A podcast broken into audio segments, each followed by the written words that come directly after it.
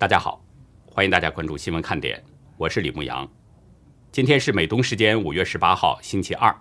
亚洲时间是五月十九号星期三。巴勒斯坦武装分子十八号继续向以色列境内发射火箭弹，以色列也再次对加沙进行空袭。另外，黎巴嫩昨天也加入了战团，向以色列发射了火箭弹。不过，以军表示，黎巴嫩发射的火箭弹未能进入以色列领土。前美国副总统彭斯十七号在媒体撰文，指出拜登政府的高税收政策已经成了中共优先，因为高税收会导致美国工作流亡到中国，会充实中共的口袋。前纽约市市长朱利安尼的儿子安德鲁·朱利安尼十八号正式宣布竞选纽约州州长，他表示这将是一场世纪之战，他将为纽约州成为全美国最伟大的州而战。马云设立的湖畔大学不再招生，而且抹去了“大学”二字。中共教育部十八号表示，企业培训机构使用“大学”字样，扰乱了教学秩序。香港政府十八号宣布，驻台湾香港经贸文化处即日起暂停运作。港府发言人表示，这个决定与台湾的疫情没有关系。不过，发言人没有给出具体原因，也没有说明什么时候会重开。截止到美东时间五月十八号下午三点，全球新增确诊中共病毒人数是五十二万九千零一十九人，总确诊人数达到了一亿六千四百二十五万五千六百一十六人，死亡总数是三百四十万三千七百一十七人。下面进入今天的话题，在我们今天的节目中呢，要谈到苹果公司为了在中国做生意，匍匐在中共的脚下。从三个大的方面对中国的民众进行监控和审查，从而赚取利益。还会谈到一个重磅消息：彭博社与中共保持了多年的暗中往来。另外，印度祸不单行，疫情形势依旧严峻，热带气旋陶特又重创了印度西南部地区，造成至少三十人死亡，还有九十多人失踪。深圳的赛格大厦不明摇晃，惊恐万状的人们快速逃离大楼。场面就如同是世界末日。还有，在今天的真实中国画作展示当中，将为您带来两幅作品，一个是《望楼兴叹》，另一个是《心愿》，请大家不要错过欣赏精彩的画作。法国16世纪作家、政治哲学开创者拉波埃西，他说过：“建筑统治的方式，是因为在建筑之下有一个小统治集团，这些小集团以建筑之乐为乐。”揣测建筑的任何嗜好和想法，以便在建筑的厚爱下，靠剥夺别人来丰厚自己的财产。过去是这样，现在也是一样。中共肆无忌惮地实施暴政，是因为他的手下有很多小的利益集团，他们讨中共的欢心，对中国百姓实施各种各样的束缚，然后谋取个人的利益。今天的《纽约时报》发表了一份调查报道。他们查阅了苹果的内部文件，采访了十七名现任和前任的苹果员工，还有四名安全专家，也包括上一周苹果向法庭提交的新文件。这些情况，许多是以前从来没有曝过光的。从中可以看出，苹果为了在中国做生意，一再屈服于中共政府不断升级的要求，对中国公民进行审查和监视。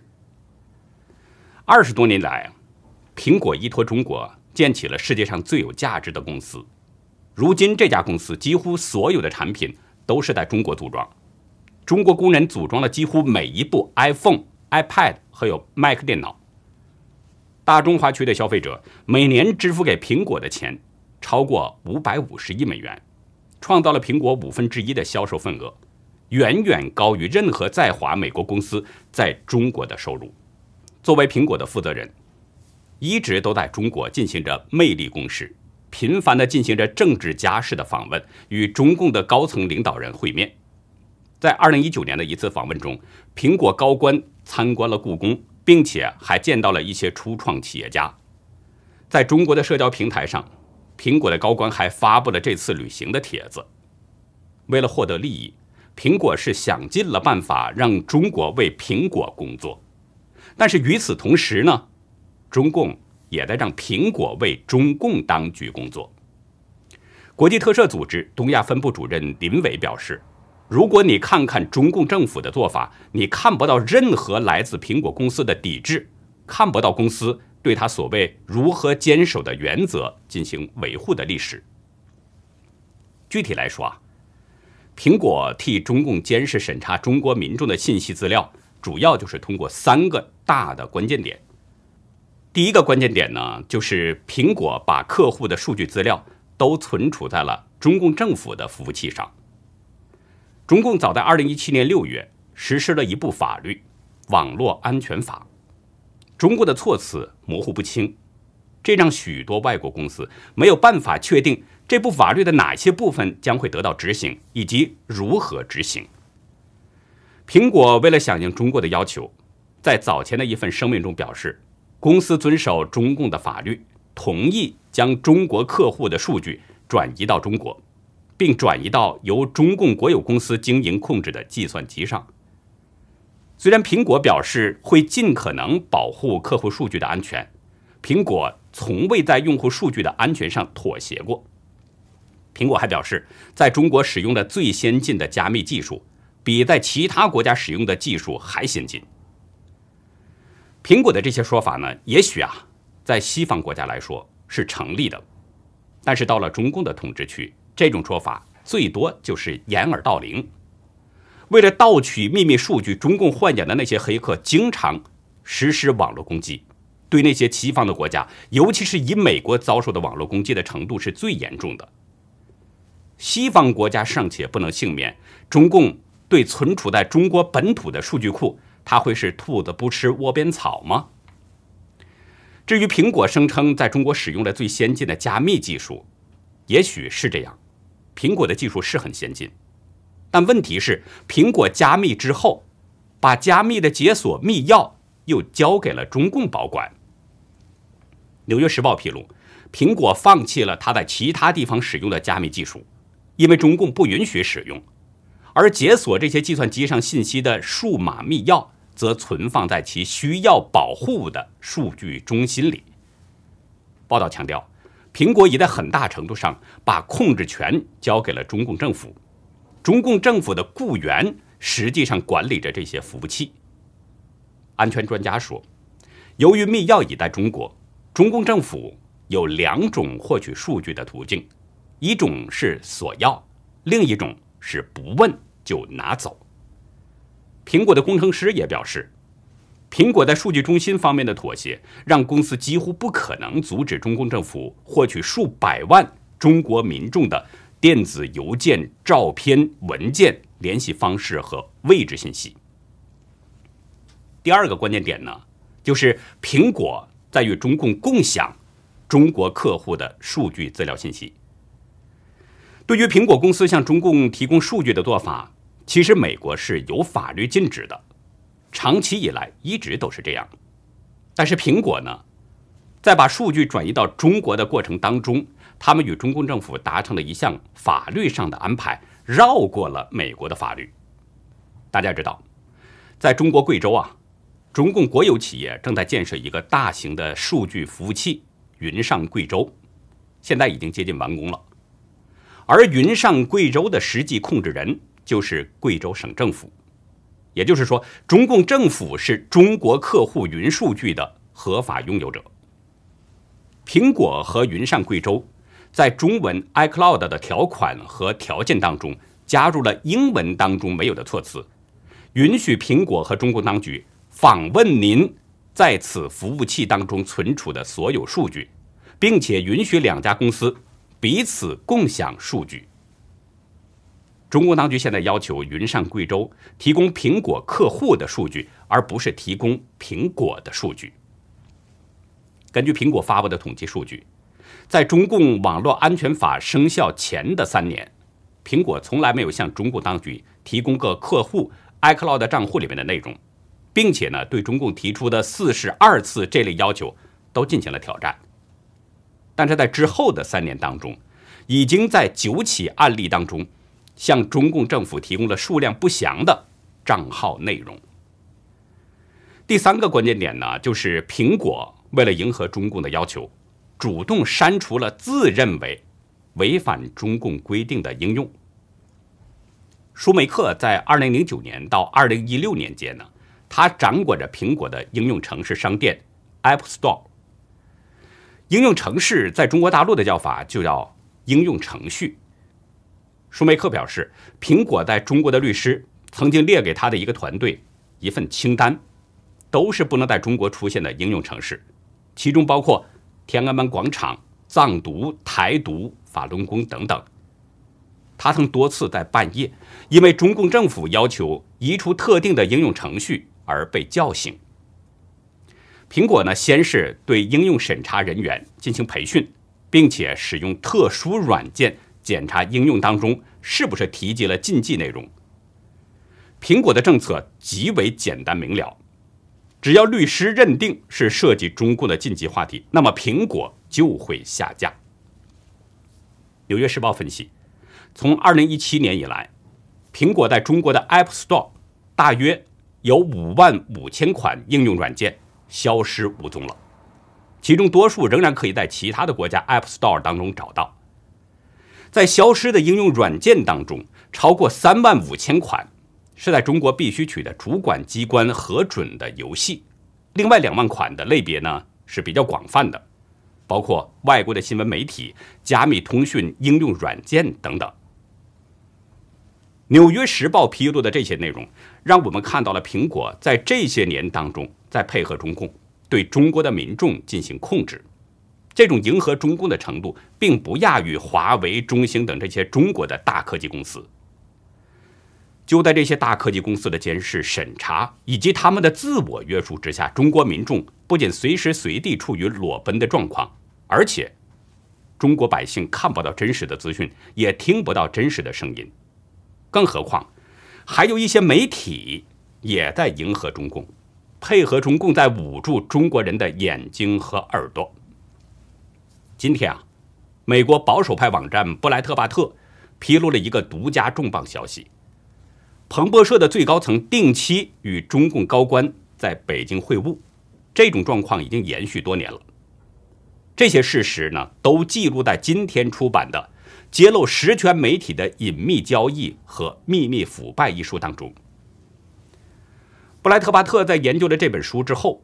发现彭博社的高管对中共、对习近平和中共的其他级高级官员都表示了赞赏，甚至颇为赞赏。文章说，这大概就是彭博社在中国的业务比其他竞争对手多得多的原因所在。文章表示。在中共政府的这些会议上，中共和彭博社官员讨论了媒体领域的合作，向世界讲好中国故事和加强中美之间的媒体合作等等。尤其是每两年更新一次的营业执照以来，彭博社总是迫切需要安抚北京高层。布莱特巴特曝光了几次双方会面的详细信息，其中呢，与中共国务院新闻办公室主任。中宣部副部长蒋建国的会面就有四次之多，与中共国务院新闻办公室副主任郭伟民的会面有两次，与中共国务院新闻办公室互联网事务局局长张福海和张宏斌的会面有一次。从彭博社高层与中共高官的一系列互动以及他们的说法来看，他们之间的关系是不一般的。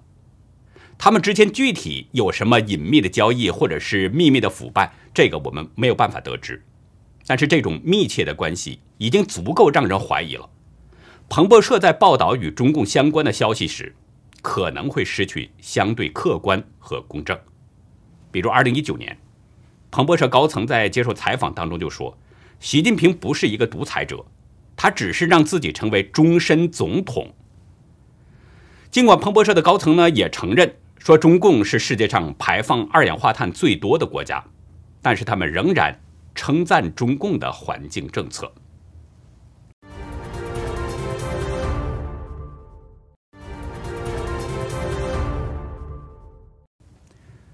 今天呢，在没有地震的情况下，深圳七十五层高的赛格大厦突然出现了摇晃，楼内和大楼附近的民众是争相逃离，那种景象。就像是世界末日一般。在当地时间下午一点五十分，赛格大厦突然摇晃了起来，随后大楼内部的紧急广播就喊道：“说刚刚大厦发生轻微晃动，为确保安全，请大家进行有序撤离，请勿惊慌。”这一喊，更加剧了人们的紧张情绪，担心大楼倒塌，争相向外奔逃。大厦的某公司职员徐女士告诉澎湃新闻，她用手触摸柱子，有明显的摇晃感。有附近大楼民众从高处拍摄的影片显示，大批的人员从赛格大厦涌出，目测呢，从大楼逃跑的这些民众估计有上千人，场面相当恐怖。事发第一时间，有网民在微博上抛出了这个消息，随后呢，就有不少网友留言跟帖，其中有一位网友表示，自己就在赛格大厦最高层上班，震动幅度真的强，全跑完了，太吓人。有网友说：“TMD，我鞋都跑断了。”有的表示自己花了十六分钟从五十楼跑到一楼逃命，还有的说这辈子没这么拼命跑过。据了解呢，赛格大厦是深圳的地标建筑，地下有四层，地上有七十五层，总高度是三百五十五点八米。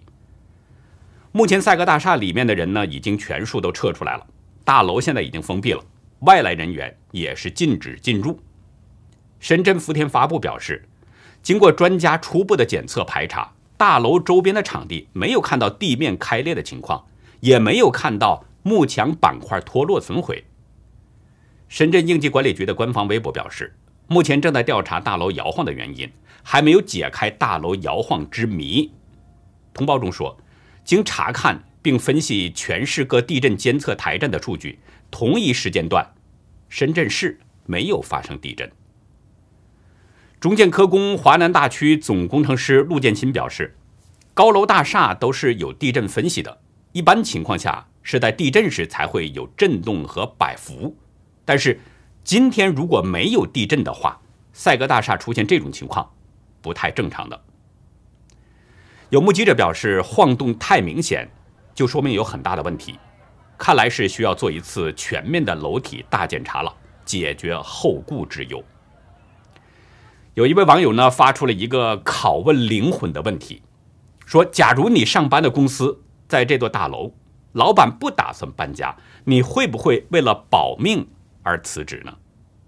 这个问题估计也会促使很多人认真思考。幸好啊，赛格这次只是摇晃和震动。并没有出现更大的意外，否则七十五层高楼后果的可怕是不堪想象的。与赛格大厦的摇晃相比呢，印度的热带气旋陶特就实实在在给人们造成了重大的伤害了。据印度当地媒体报道，截止到当地时间今天早上，热带气旋陶特带来的恶劣天气已经造成了至少三十人死亡，另外有多人受伤，超过二十万人。被迫紧急撤离。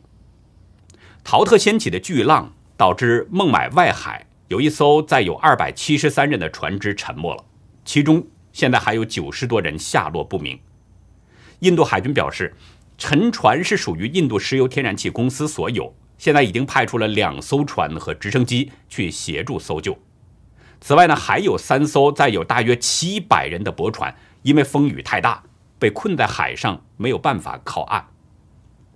印度气象局表示，陶特在昨天是以一百八十五公里的这样的阵风时速登陆了古查拉迪省。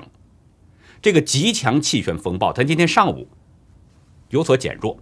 已经变成了特强气旋风暴。当地的官员表示，陶特是近二十年来印度西部沿海遭遇的最严重的气旋风暴。连续几天，印度南部和西部的喀拉拉邦、卡纳塔克邦、果阿邦。马哈拉施特拉邦以及古吉拉特邦等等这些地方都出现了强风暴雨天气。恶劣的天气导致沿海地带多个地方的电线已经被摧毁了，还有一些树木是被连根拔起，部分村庄和建筑物也是受到了不同程度的损毁，多个港口和机场不得不被迫暂时关闭。有照片和视频显示，受灾地区的高速公路已经被水给淹没了，变成了一片汪洋。陶特所造成的损害，不仅限于人类，还有十八头大象也在一天之内暴亡，可能是遭遇到了雷电。在印度东北部阿萨姆邦的纳贡区昆达利森林保护区，十四头大象是死在了山顶，另外四头死在了山脚，其中包括五头小象。当地的护林员表示，在五月十二号的晚上，当地发生了雷电天气，这些大象可能是遭到了雷击而亡。印度的情况真的是祸不单行，在遭遇逃特的同时，中共病毒疫情依旧是严峻的。今天又新增确诊了二十六万三千五百三十三人，累计确诊已经突破了两千五百万大关，成为美国之后第二个突破这个数字的国家。另外，印度的单日新增死亡是四千三百二十九人，也是再次创下新高。目前，印度已经累计死亡总数达到了二十七万八千七百一十九人。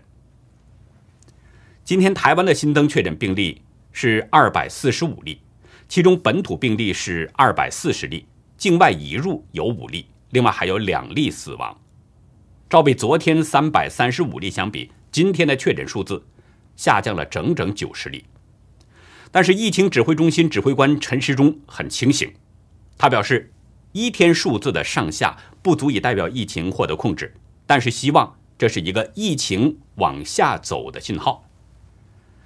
疫情指挥中心表示，在今天的新增病例当中，男性病例有一百一十二例，女性是一百二十八例。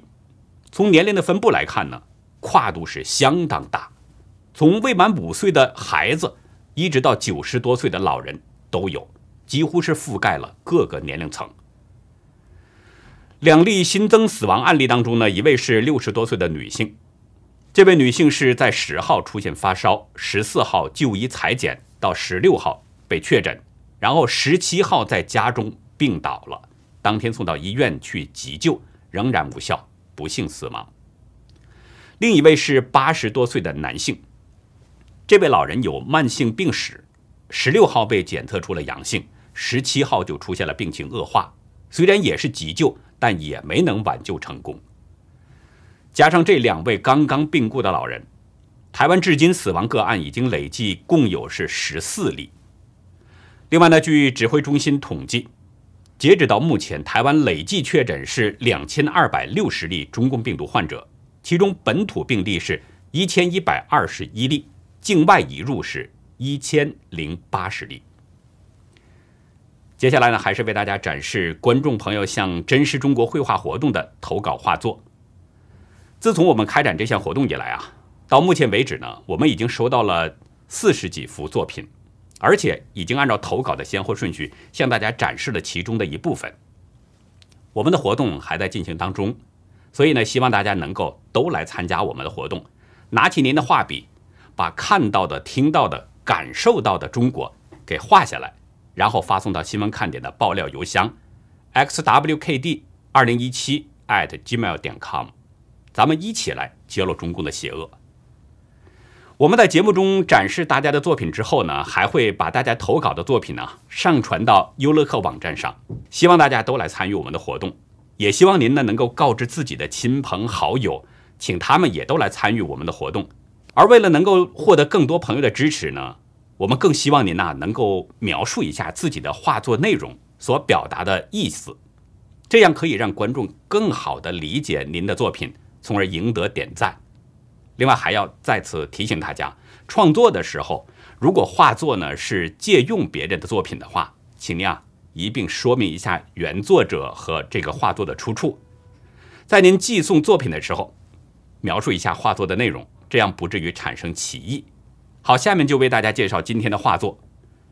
今天的画作呢是两幅蜡笔画。第一幅画叫做《望楼兴叹》，是作者呢对大陆房价的一种感慨。从这个画面上看，画面的下方是一些低矮的平房，街道上是漆黑一片，有两个人在抬头望向不远处的高楼大厦。可是那些高大的楼房，却在满天星光之下看不到有几户人家。网友表示，国内多年来，物价都是很高的，房价更是高的吓人。老百姓活得苦不堪言，民不聊生。大陆盖了很多房子，但地产商基本都是红二代、官二代。这些人官商勾结，飙升房价，老百姓拼尽几代人的积蓄也买不起。网友在画作上呢画了一个火箭一样的东西，上面写着“房价”两个字。其实啊，说是火箭，更像是一个钻天猴。网友的意思是说呢，大陆的这个房价像钻天猴一样的蹿升，老百姓实在是够不着，买不起房子。这位网友拿自己生活的东北某个小县城来举例，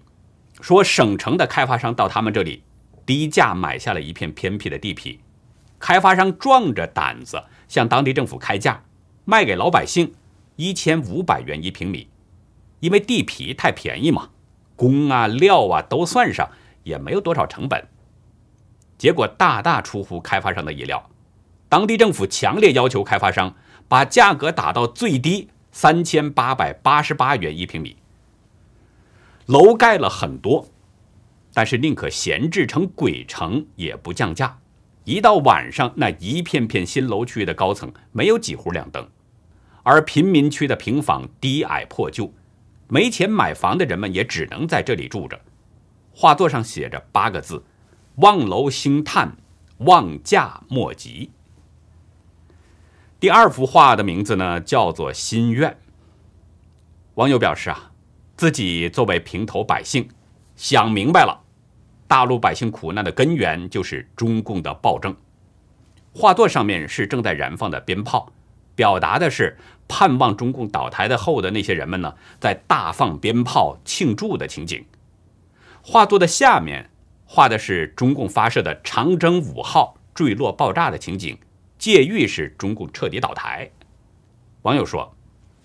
大陆人天天盼着中共玩完，人们才有好日子过。”网友表示自己的水平有限，画的实在不好，却是笔笔血泪。其实呢，我在呼吁大家参与我们的这个征画活动的时候，已经说过了，我们不看重大家的绘画的这个技巧技能，看重的是什么呢？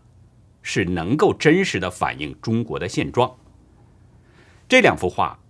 已经很清晰的表现了中国的现状。